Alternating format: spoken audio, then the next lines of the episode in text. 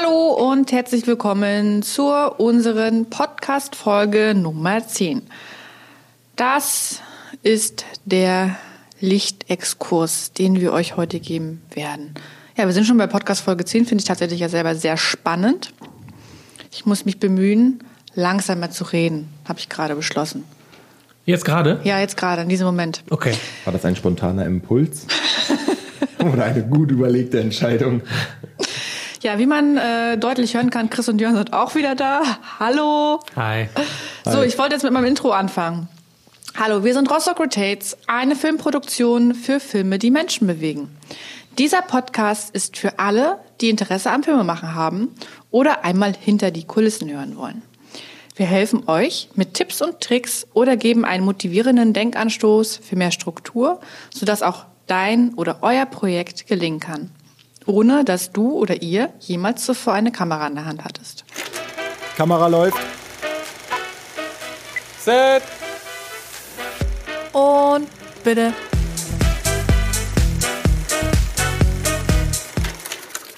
Wie bereits schon erwähnt, geht es heute um einen kleinen Exkurs zum Thema Licht. Licht war schon immer wichtig und wird auch immer wichtig sein. Nicht nur in der Filmszene, sondern im Leben. Ja? Eigentlich hätte das von Chris kommen müssen. das war so ein richtiger Sokra-Chris-Spruch. Geil, nee. Ähm, haben wir auch schön, schön etabliert, freut mich. Sehe ich auch so. Ähm, genau, was erwartet uns heute oder euch und uns irgendwie auch zugleich? Ähm, wir werden einen kleinen Exkurs geben, wie der, äh, das Thema ja auch schon sagt, ähm, zum Thema Licht, warum ähm, Licht am Set eigentlich so wichtig ist, ähm, warum eine gute Beleuchtung ähm, oder was eine gute Beleuchtung an einem Set eigentlich ausmacht.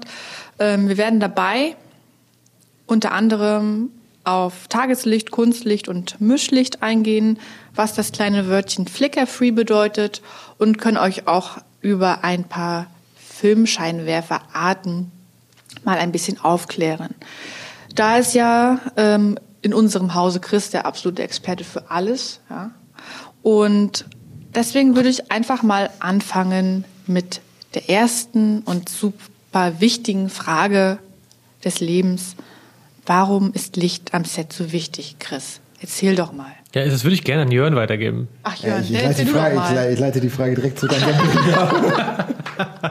Hast richtig viel gelernt in den drei Jahren. Finde ich gut, Jörn, finde ich gut. ja, äh, ohne Licht wäre das Set halt dunkel, ne? Aber ähm, Putzlicht. man, wenn man jetzt nicht mit Naturlicht schießt, sondern halt das Lichtset selber gestalten kann, kann man dem ganzen Film und also auch Clips oder sonst was und jedem Frame seine eigene persönliche Note geben und halt ähm, das Licht unterstützt einen dabei, Gefühle und Stimmung besser zu vermitteln und beeinflusst halt sehr unterbewusst die Wahrnehmung des Zuschauers, wenn er, wenn er sich eine Szene anguckt oder eine gewisse Situation sieht. Man kann damit zum Beispiel sehr gut ähm, verdeutlichen, okay, das ist der Protagonist, das ist sein Antagonist. Das kann man allein durch das Lichtsetting sehr deutlich machen. Da hatten wir auch, ich glaube, als wir über den Film Whiplash gesprochen haben, schon, das hatten wir da schon einmal ganz kurz angedeutet und ich glaube, dass das auch ein wirklich sehr, sehr gutes Beispiel dafür ist, wozu Licht imstande ist, wenn man gar keine Dialoge benutzen möchte dafür. Licht ist imstande, etwas zu tun. Aus, äh, Licht ist äh, imstande dazu, etwas auszusagen. Wenn man es Also wenn mein- man's richtig einsetzt, natürlich. Also, also meine Lehrer hätten mich jetzt gehauen, wenn ich ein, ein Licht quasi ein Personenmerkmal gebe und sage, es kann etwas. Vollkommen okay, aber meine Lehrer schlagen mich allein schon dafür, wenn ich schreibe. Also ist das, ist das okay. Nein, Jörn wird nicht geschlagen von seinen Lehrern. Sowas dürfen wir nicht erzählen.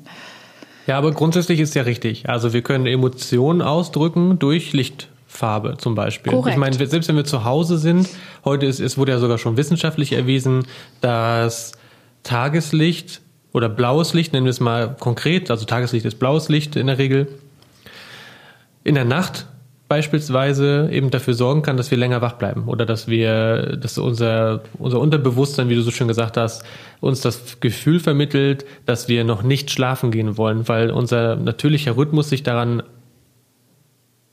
gewöhnt hat, eben mit dem Sonnenuntergang ins Bett zu gehen.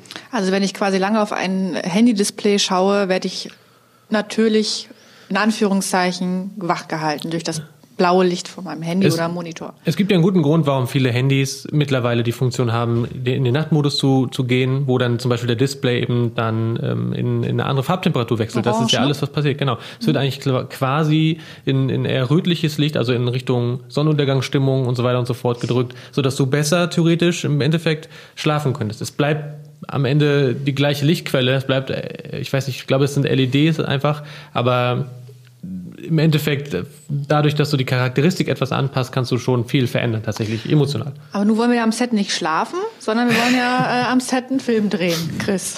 Ja, ja, genau. Aber äh, schlafen, nein, Quatsch. also es ist schon so, dass wir natürlich unterschiedliche Stimmungen erwecken können und wollen. Das ist ja der, der Grund.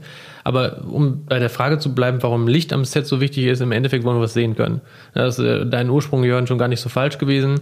Ich glaube, es ist schon so, dass wir grundlegend Helligkeit haben wollen für die Kamerasensoren, um ausreichend viel sehen zu können. Das ist erstmal das Grundsatz.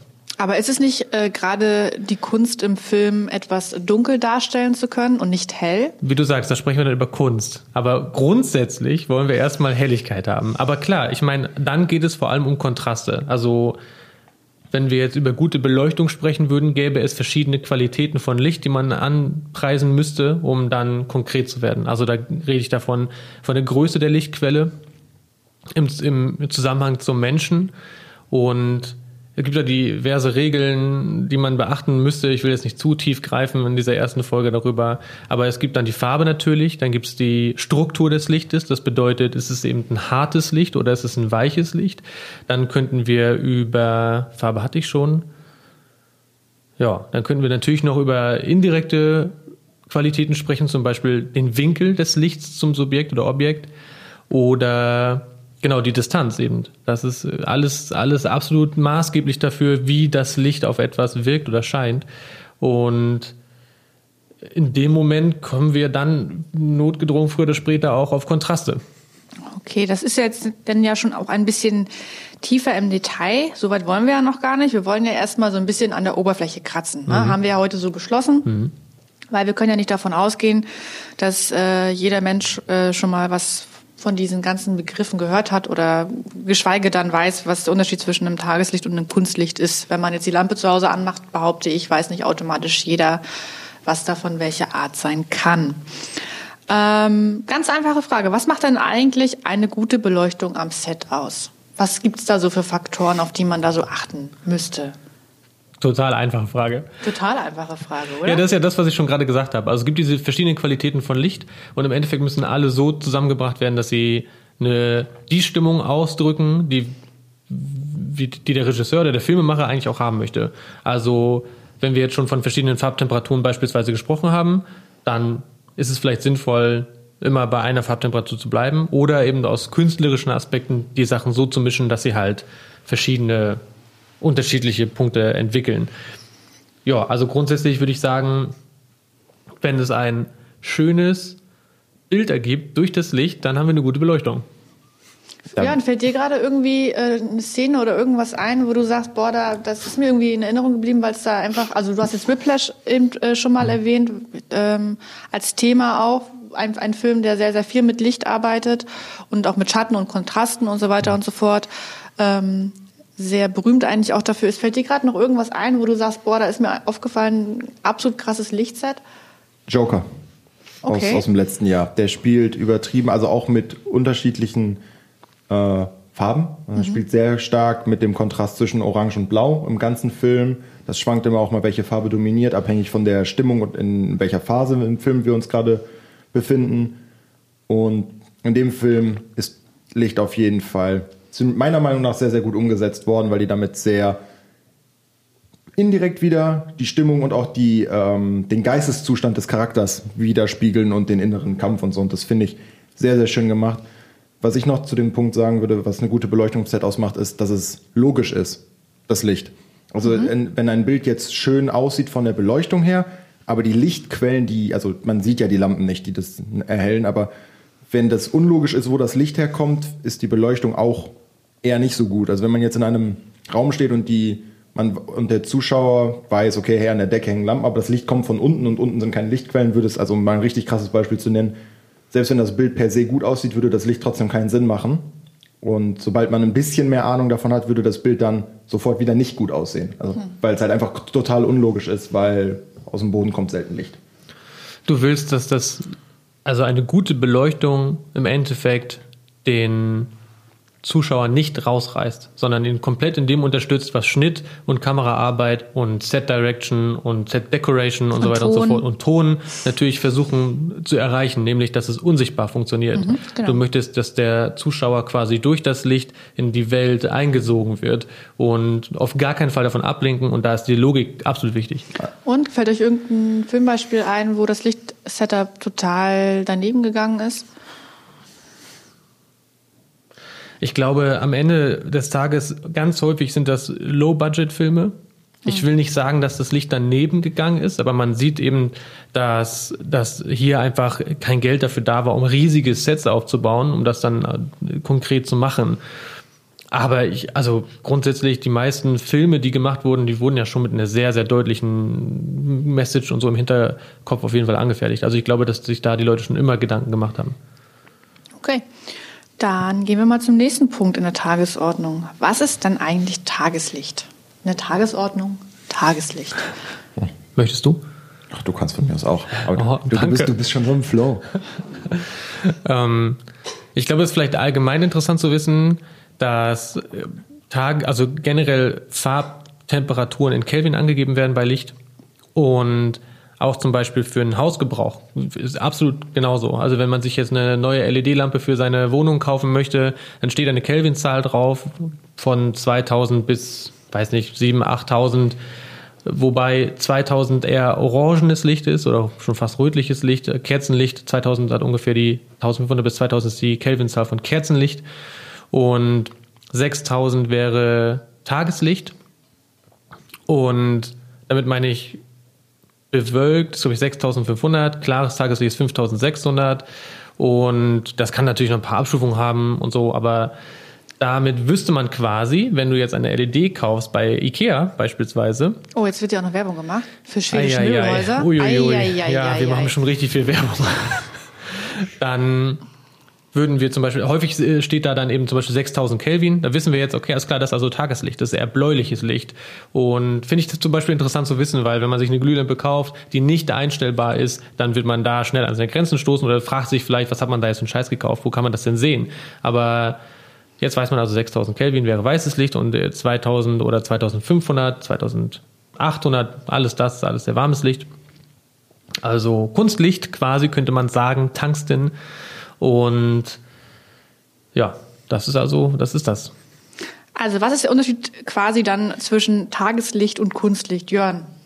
Um ganz plump zu sagen, die Farbtemperatur, das hat Christian jetzt schon ein, zwei Mal angeschnitten.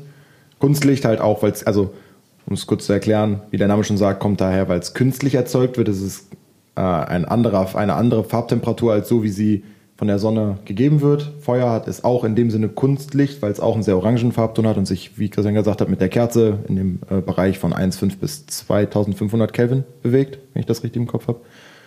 Und Kunstlicht ist halt zum, ist zum Beispiel, dass wenn ihr euch eine ganz normale Glühbirne kauft, die einfach nur reinschraubt mit einem, mit einem Draht drin, der dann halt anfängt zu glühen. Das ist Kunstlicht in dem Sinne, um es ganz einfach runterzubrechen. Okay, und wenn ich jetzt ähm, das sogenannte Mischlicht habe, ist es dann einfach die Mischung aus beidem oder wie soll ich mir das vorstellen? Es ist, glaube ich, zum Beispiel im Alltag un, also nicht besonders herkömmlich quasi, eine Mischlichtlampe zu kaufen. Ich glaube, dass du zum Beispiel selten Glühbirnen bekommst, die das haben. Das passiert natürlich immer dann, wenn du beispielsweise in deiner Wohnung eine Kunstlichtlampe hast, eine Kunstlichtbirne hast, also wie Jörn schon sagte, und zum Beispiel ein Fenster aufmachst und es halt normal hell ist, dann bekommst du Mischlicht. Und genau das ist das Problem im Film würdest du, du kannst dich also weder auf das eine ein, du kannst die Kamera weder auf das eine einstellen noch auf das andere. Also wichtig zu wissen ist, die Kamera wird ja auf eine, auf eine Quelle eingestellt. Ob das jetzt dein Handy ist, was es automatisch macht oder eine DSLR, du stellst ja deinen Weißabgleich quasi auf die Lichtquelle ein. Oder du hast natürlich einen künstlerischen Anspruch und machst es genau andersherum.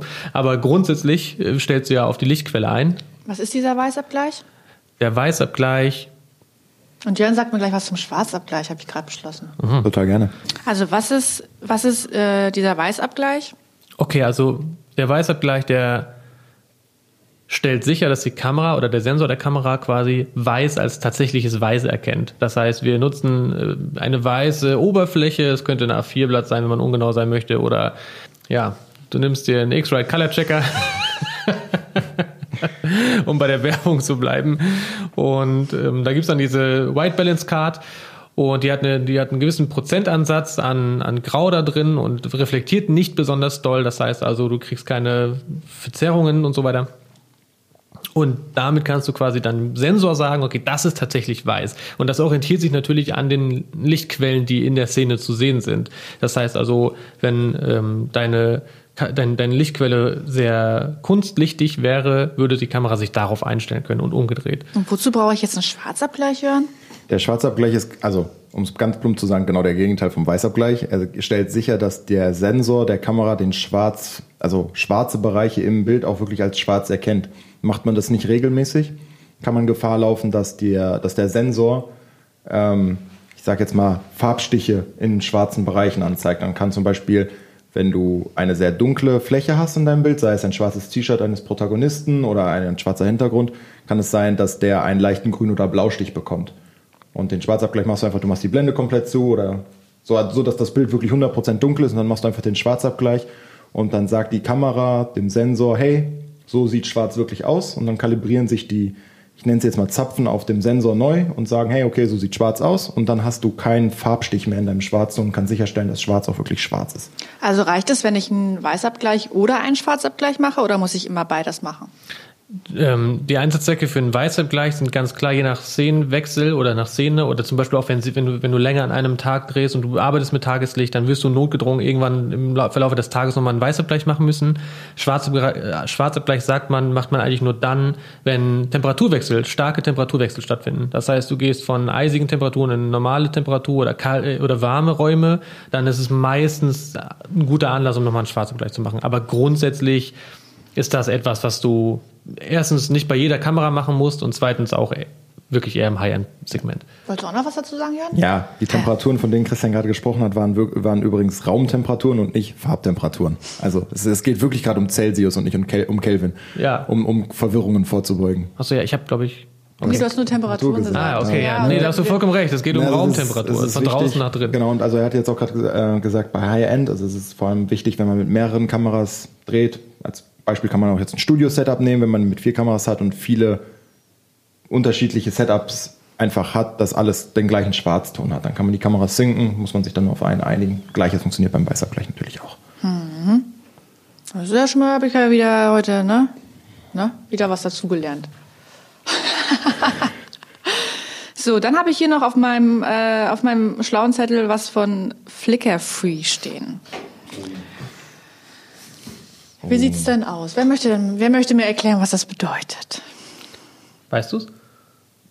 Ich gehe davon aus. Okay. Also das hat was damit zu tun. Also wenn man jetzt zum Beispiel einen Monitor filmen möchte. Mhm. Ähm, in Deutschland arbeiten wir mit 50 Hertz, in den USA, wenn ich richtig erinnere, sind es 60. Und das ist halt die Wiederholungszahl, wie oft sich das Bild auf dem Monitor wiederholt.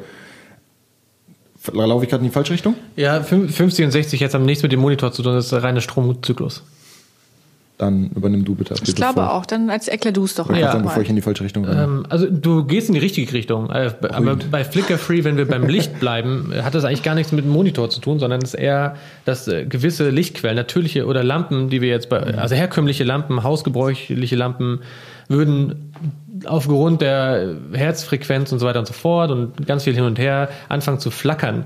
Das bedeutet, wenn wir, man kennt das vermutlich, wenn man sein Handy mal auf irgendwas gerichtet hat und stellt fest, okay, ja, okay, irgendwie flackert das Bild und dann liegt das vermutlich an der Lampe. Der Unterschied zu Filmlicht, um es ganz oberflächlich zu lassen, es flackert einfach nicht. Oh, ciao. Soll ich ja. mein Mikrofon mal fallen lassen direkt? Nein, es ist, es, ja, es ist so, dass wir, dass wir, es gibt viele Lichtquellen eben, auf die wir gleich noch kommen, die einfach im Filmlicht genutzt werden und deswegen auch etwas teurer sind, weil sie halt eben nicht flickern oder flackern. Viele HMI oder auch zum Beispiel Halogenlichter Man kennt sie, die klassischen ARI-Spotlights beispielsweise, kriegen ein Vorschaltgerät und da kannst du zum Beispiel einstellen, ob du jetzt auf 50 Hertz Basis bist oder auf 60 Hertz Basis, um eben dich an den Stromzyklus und so weiter anzupassen, um für die Kamera das Flickern zu verringern oder quasi auf Null zu setzen. Also es würde dann quasi kein Flickern wahrnehmen. Schießt man zum Beispiel High Framerate Sachen, also extreme Slow Motions, brauchst du ganz andere Lichter, die konkret darauf ausgelegt sind, eben diese großen Framerates und die entsprechenden Herzzahlen abbilden zu können. Das kann nicht jede Lampe, die sind dann auch etwas teurer. Du hast dich viel mit Licht beschäftigt, kann das sein? Ja. Schön. Wir, äh, wir, du hast es ja gerade schon mal so ein bisschen erwähnt. Was gibt's denn so für Lichtquellen? Jetzt haue ich mal so ein paar Be Begriffe raus, Abkürzungen, die ja eigentlich jeder schon mal gehört hat. Aber eigentlich, glaube ich, weiß niemand so richtig immer, was es bedeutet. Was heißt denn LED? Chris, Jörn. Chris, Jörn. Na, soll ich die Nachbarn draußen fragen? Ich bin tatsächlich ein lieben, äh, ich, ich liebe Kürzel und benutze sie auch einfach. Voll okay. LED heißt Light Emitting Diode. Auf, Auf jeden Fall. Das, das, das, das liegt ja, nahe. Äh, genau, also eine lichtemittierende, also ausstrahlende Diode. Korrekt. Ja, und LEDs, LEDs haben in der Regel ja ganz viele davon. Dioden. Dioden. Oder was, oder was muss ja. ich gerade sagen? Ja, das war auf jeden Fall die künstlerische Pause. ja. Nee, das wollte ich einfach sagen. Also okay. es ist so, dass LEDs, das ist ja ein Unterschied zu vielen anderen Lampen, zum Beispiel Stufenlinsen. Stufenlinsen haben, also häufig Halogenlinsen, haben dann, haben ja eine Quelle, eine Birne, man kennt das ja, du ne, hast eine Glühbirne bei dir zu Hause und der LED hat in der Regel eben ganz viele von diesen Dioden quasi. Wir haben natürlich, wir nutzen selber auch zum Beispiel eine oder überwiegend LEDs und wir haben auch eine Lampe, die quasi nur eine große Diode hat, aber es ist eine relativ neue Technologie. Es ist vorher eigentlich so gewesen, dass du ganz viele von diesen LEDs hast, um eine gewisse Helligkeit erreichen zu können, weil die kombinieren sich. Mhm. Was bedeutet HMI? Oh, Hydraulik oder Hydro oder Medium, äh, irgendwie so. Okay, wenn wir es nicht so mit Abkürzungsaussprechung haben, was macht denn eine HMI-Lampe? Oder was ist das? Oh. Gut, dass wir am Anfang gesagt haben, dass wir heute nicht ganz so tief in die ja, das Materie geht jetzt, das geht jetzt auf jeden Fall zu weit. Okay. Okay. Das ist auch, das ist auch HMIs nutzt man so selten. Halogen zum Beispiel nutzt man noch relativ viel.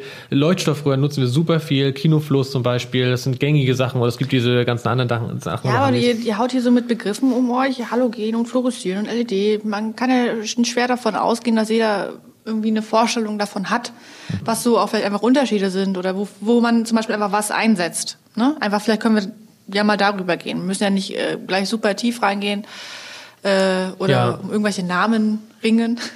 Also grundsätzlich äh, nutzen, nutzen wir und auch viele andere, die ich mittlerweile kenne, immer mehr LED, aber es war natürlich vor fünf Jahren oder so undenkbar, weil LED einfach von der Technologie her nicht weit war. Es konnte nicht genug Helligkeit aufgebracht werden. Aber das Positive an LED ist, aktuell kann es schon relativ hell sein für vergleichsweise wenig Stromaufkommen. Wenn wir, wenn wir, wenn wir jetzt von Halogen oder so sprechen, dann, oder auch HMIs, dann haben wir sehr viel Strom notwendig, um quasi eine große oder eine, eine Helligkeit zu erreichen. Ich meine, die klassischen ARIs sind die 1 kWs oder 1,5 kWs, das heißt also Kilowatt in Strom, das ist schon relativ viel. Es gibt natürlich auch kleinere, aber du kannst natürlich auch höher gehen. Es gibt auch 5 kWs, 10 kWs, 20 kWs, die dann schon, also die sind schon auch entsprechend groß. Also mit 20 kW würde man so eine Straße beleuchten, um mal so ein Beispiel ja. zu bringen, weil das ist immer schwierig, finde ich, wenn man so die ganzen Begriffe und Zahlen hört. Und gerade ja ähm, da, da, dadurch, dass wir jetzt ja auch in einem Podcast sind, kein Bild dazu hat, sonst würde man ja normalerweise, wenn man jetzt übers Licht redet, ähm, Beispielbilder oder Beispielaufnahmen bringen, wo man sagt, pass auf, das wäre jetzt äh, so und so viel kW, so und so viel kW und so und so viel äh, kW. Vielleicht sollte man so ein bisschen äh, bildlicher reden und erklären, okay, mit 20 kW würde man jetzt so eine Straße ausleuchten können. Ne? Dass man, das glaube ich, kann man sich ganz gut vorstellen, um mal äh, ja zu überlegen, wie viel Licht man braucht, um eine Straße zu beleuchten da steckt schon ein bisschen was hinter. Ne? Ja, also ich glaube, Jörn, weißt du, hast du aus dem im Kopf, was der Netzteil im PC für Strom verbraucht? Äh, das, was ich jetzt hier habe, nimmt. Nee, keine Ahnung. In, in der Regel, glaube ich, haben die zwischen 650 und 800 Watt. So nur mal als Vergleich. Damit Ja. betreibst du quasi den gesamten Rechner. Und 650 Watt ist äh, bei Ari eine Mini, so nennt man es dann. Also das sind die kleinen. Es gibt noch 350er, aber es gibt eben, also die werden fast, also sehr selten, kenne ich nur als Spitze. 650er sind eigentlich so diese, die kleineren, die, die, die, das, was man so nutzt, um, um kleine Sachen zu machen.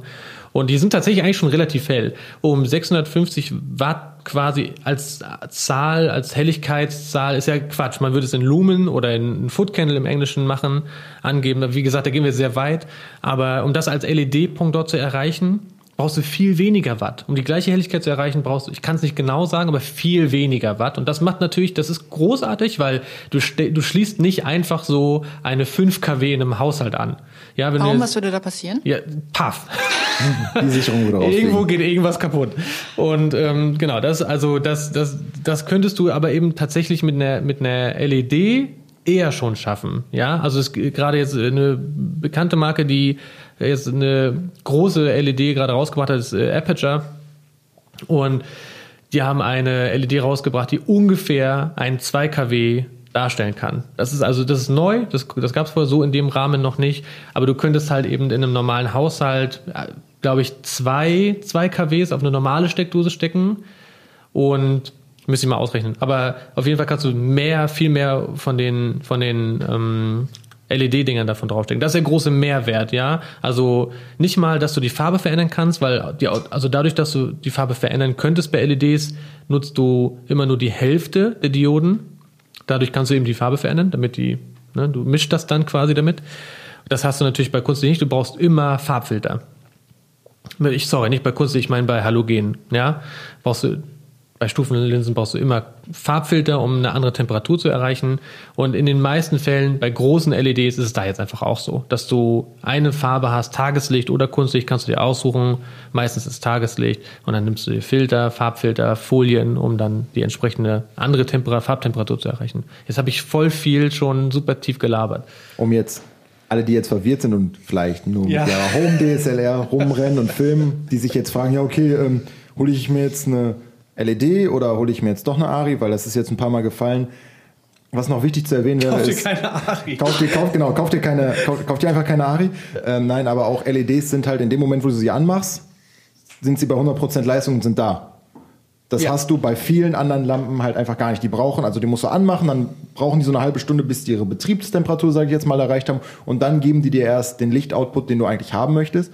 Und nach einer gewissen Zeit an Stunden verliert auch, verlieren sie, ich nenne es jetzt mal an maximale Leistung quasi und verlieren dadurch Lichtqualität.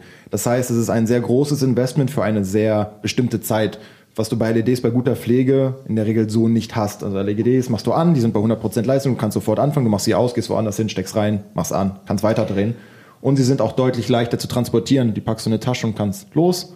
Bei anderen Lampen musst du zum Beispiel bei Lampen, die äh, mit Leuchtmitteln arbeiten, musst du immer noch aufpassen beim Transport.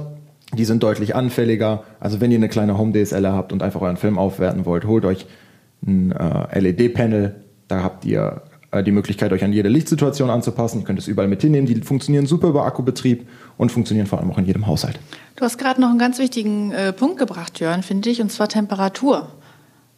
Ja, Temperatur der Lampen. Ja, tats tatsächlich sind LEDs auch super für Run-Gun-Sachen, sage ich jetzt mal. Sie werden einfach nicht heiß. So, wenn du jetzt eine, ich nehme einfach wieder das, also nicht, also ab einer gewissen Größe werden natürlich auch LEDs heiß, aber ni- bei weitem nicht in dem Maße wie jetzt zum Beispiel eine Ari der gleichen Größe. Ähm, liegt an der, an der, am Aufbau der Lampe einfach. Ein LED produziert einfach nicht so viel Hitze. So, passiert einfach nicht. Und das macht es halt deutlich leichter, die Lampe schnell aufzubauen, wieder abzubauen, woanders mit hinzunehmen. Bei anderen Lampen müsste man immer warten, bis sie abgekühlt sind und dann wieder aufbauen. Dann müssten sie wieder auf Betriebstemperatur kommen. Das macht das Arbeiten mit anderen Lampen als LEDs natürlich schwieriger. Ja. Aber ich finde es gut, was du gesagt hast. Es geht um, um das Aufwerten von deinen Aufnahmen bei Licht, äh, grundsätzlich. Und äh, wie auch immer du es machst, aber im Endeffekt, wenn du, wenn du auch selbst deine Handyaufnahmen machen möchtest und möchtest, dass es ein bisschen besser aussieht, nimmst ein bisschen Licht dazu. Das verhindert, vermindert auch das Rauschen beispielsweise bei vielen Sachen. Und um, um an der Stelle nochmal kurz zu sagen, der größte Unterschied zwischen, zwischen äh, Kunstlichtquellen und LEDs ist einfach, dass auch beispielsweise LEDs einfach nicht das volle Farbspektrum anzeigen. Es fehlen einfach gewisse Lichtwellen und bei Kunstlicht hast du das komplette Spektrum. Das heißt also, deine Hauttöne können anders aussehen bei schlechten LED-Lampen. Das kann durchaus sein, aber grundsätzlich, wie gesagt, wenn du, wenn du qualitativ hochwertige LEDs kaufst, dann können die zum Beispiel auch batteriebetrieben werden. Großartiges Feature. Das, das macht einen großen Unterschied zu den Kunstlichtlampen. Und ich finde es auch gut, zum Beispiel als Kopflicht und so weiter und so fort, kannst du halt auf jeden Fall LEDs nutzen. Ja, ich finde auch mal, dass du mit dem Kopflicht ganz toll aussiehst. Danke. Schön in die Fresse. ja, wir nutzen kein Kopflicht. Oh, herrlich. Ähm, ja, ich habe hier noch äh, die, die, die äh, berühmteste aller äh, Licht-Setups, die Dreipunktbeleuchtung. Ich würde sagen, Ja. wir können die ja mal so ganz leicht mal anschneiden und ich weiß, dass Jörn die ganze Nacht nicht geschlafen hat, weil er sich genau darauf vorbereitet hat. Das habe ich natürlich im wahrsten Sinne des Wortes nicht gemacht. Aber ihr müsst euch die Dreipunktbeleuchtung, also Dreipunktbeleuchtung, wie der Name schon sagt, man hat drei Lichtquellen, also deswegen Dreipunkt. Ähm, Christian wird mich safe gleich mindestens einmal korrigieren, ich warne euch nur schon mal vor. Äh, ihr arbeitet damit mit einem Keylight, einem Filllight und einer Spitze bzw. Kicker. Was ist das auf Deutsch? Ist das dein Ernst jetzt? Ich wusste es. Du korrigierst mich jetzt, indem du mir eine eigene Falle stellst? Nein, nein, gar nicht. Nee, nee, nee, ich will nur, dass man das versteht. also das Keylight ist ja das Hauptlicht quasi, nur um das mal. Und das Fill-Light wäre das Fülllicht. Also mit dem Keylight macht ihr die eine Seite des Protagonisten auf jeden Fall hell und mit dem Fülllicht sorgt ihr dafür, dass die andere Seite des Gesichtes nicht komplett in der Dunkelheit absackt, sage ich jetzt mal ganz übertrieben. Und mit der Spitze bzw. dem Kicker sorgt ihr noch für ein kleineres Highlight im Schulter, Hals, Ohr. Also nicht, nicht das Ohr, sondern gleich dahinter und Haaransatzbereich, um die Person vielleicht noch äh, vom Hintergrund abzuheben oder wenn ihr jetzt zum Beispiel nur auf die Haare gehen würdet und gar nicht Schulter und so, würdet ihr, würdet ihn etwas erhabener darstellen, um mal eine Möglichkeit darzustellen, was ihr machen könnt. Dreipunktbeleuchtung wird sehr häufig einfach auch in Interview-Setups benutzt. Ja, und warum macht man das? Einfach um quasi ein schönes Bild zu erzeugen. Ein schönes Bild entsteht, indem man viele Flächen eines Objekts oder Subjekts sieht, die alle eine unterschiedliche Helligkeit haben. Also quasi eine Natürlichkeit. Im- Ja, im Endeffekt versucht man, glaube ich, schon Natürliches darzustellen. Genau, weil klar, Film ist und bleibt 2D im ersten Moment, zumindest in dem Raum, in dem wir so arbeiten. Also es bleibt eine Fläche. Wir haben nur die Möglichkeit, mit der Hi- Hilfe der Position der Kamera und des Lichts quasi einen dreidimensionalen Eindruck zu erzeugen. Okay, wollen wir noch auf Reflektoren eingehen? Oder wie sieht's aus bei Ja. euch? Ja, haut man noch, da, Ja. haut, da haut man noch mal was raus dazu. Also im Endeffekt, wir reflektieren Licht oder auch bouncen das Licht quasi nur, um eine weichere Lichtquelle zu erzeugen. Also es ist häufig so, dass wir zum Beispiel, also nicht nur, aber häufig, dass wir Licht quasi direkt werfen und direktes Licht kann harte Schatten erzeugen, wenn wir das Licht an der Stelle reflektieren quasi erst gegen eine zum Beispiel weiße Fläche. Man kann, es gibt im Baumarkt so eine so eine Poly, ich weiß nicht genau, aber Sprich nicht vom Baumarkt, du hast da keine Ja, Ahnung da fissen die sich ab. ja, ähm, okay. Gut, ja, auf jeden Fall kann man da so Material kaufen, was weiß ist, und damit kann man das auf jeden Fall reflektieren. Und dadurch verändert man die. Nimm doch die einfach eine weiße Decke. Oder eine Decke oder ein Reflektor oder wie auch immer. Man kann auf jeden Fall, man kann auf jeden Fall dadurch die Qualität des Lichts verändern, das Licht, die Lichtquelle vergrößern, dadurch weniger harte Schatten erzeugen. Beispielsweise. Oder du würdest, hast Sonnenschein draußen und möchtest aber die Sonne als Backlight nutzen. In dem Moment würdest du dir vielleicht einen Reflektor nehmen und versuchen, das Gesicht aufzufüllen mit Sind das, Helligkeit. redest du von diesen Teilen, womit so ähm, Fotografen in Parks bei den Hochzeitspärchen immer Ja. stehen? Diese großen runden Dinge? Genau, warum haben die draußen keine Blitze? Weil sie nutzen einfach die, das Sonnenlicht, um das zu reflektieren. Ah. Danke für deine Hilfeleistung. Und da gibt's doch dann diese goldene Seite und die silberne Seite, oder? Was macht das? Ja, aber das weißt du ja mittlerweile auch. Warum haben wir das denn? ich erkläre doch jetzt hier nichts über Licht. Ich bin heute der führende Part der, des Lichtexkurses. Das Was ist, da los? Das ist wieder Kunst und Tageslicht. Wir, wir könnten, nicht ganz Kunstlicht, aber wir könnten, wenn du Sonnenuntergangsstimmung hast, kannst du trotzdem das Licht nehmen und reflektieren. Da würdest du natürlich die goldene Seite nehmen. Ja? Und was mache ich mit der silbernen Seite? Damit würdest du helles Tageslicht nehmen, also normales Tageslicht. Du kannst auch damit quasi die goldene Seite nehmen und dann hast du halt, siehst es so aus, als hättest du Sonnenuntergang quasi, aber es mischt sich dann. Alles wieder Fake hier beim Film, ey. Meine Sowieso. Ach, schön. Habt ihr noch irgendwas, was ihr ergänzen wollt zu unserem kleinen Lichtexkurs? Fällt euch noch irgendwas ein? Nö. Es gibt noch eine Million Sachen. Ich habe mich sowieso schon total verrannt. Von Das daher stimmt, das ähm, stimmt. Halte ich jetzt die Klappe. Das kannst du doch gar nicht. Jörn ist total traurig, weil er. Nee, eigentlich nicht. Ich fand's mega spannend, weil auch ich heute noch was gelernt habe. Das ist ganz cool.